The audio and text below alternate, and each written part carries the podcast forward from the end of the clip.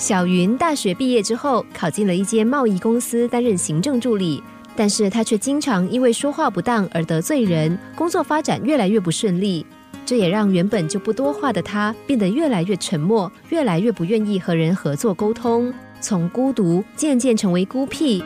工作上，他不但越来越要求自己，也开始越来越要求别人，事事力求完美的他，让同事们个个都想躲开他。这个情况其实小云也感到很苦恼，但是除了苦恼，他始终找不到办法。有一位好朋友知道之后，忍不住建议他说：“找个心理医生谈谈吧。”小云严厉的拒绝，认为自己没有病，看什么医生？虽然他嘴里拒绝，但心里的苦还是存在，还是得解决。最后，小云还是听了朋友的劝告，找了一位心理专家聊一聊。心理专家听小云说完，对小云说。你只相信自己，一点也不相信别人，对不对？你是不是一直认为只有自己才是最完美的人？小云一听，愣了半天，因为专家竟然看穿他的心，还这么直接明确的指出他的心结所在。几经沟通对话之后，专家简单给了他一个药方。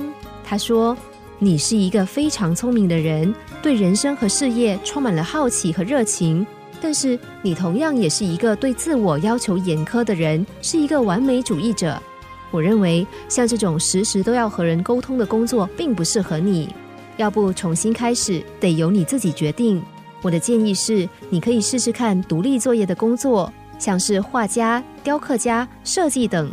听得出来你在设计这方面的热情和兴趣，何况这方面的需求量还蛮大的。听了专家的话，小云想。自己确实从小对艺术就特别感到兴趣，也一直都在学习进修当中。只是因为一时找不到方向，才找上行政助理的工作。半年之后，小云再坐在专家面前时，完全变了一个人，灿烂的笑容挂在脸上，面对专家，不断诉说着自己的转换和成功。现在的他已经是某间广告公司的设计主任，今天特地拨时间来向专家道谢。相信不少已经有工作历练的人早就发现，他的问题不只是工作适不适合的问题，还包括他一直不肯诚恳看待和面对的工作态度。心直口快不会是阻碍，重点在于他对人事处理的心态不对，才让他诸事不顺。当然，找出心中最想要的工作目标十分重要，但是在找到目标之前，更要好好整理自己的心态。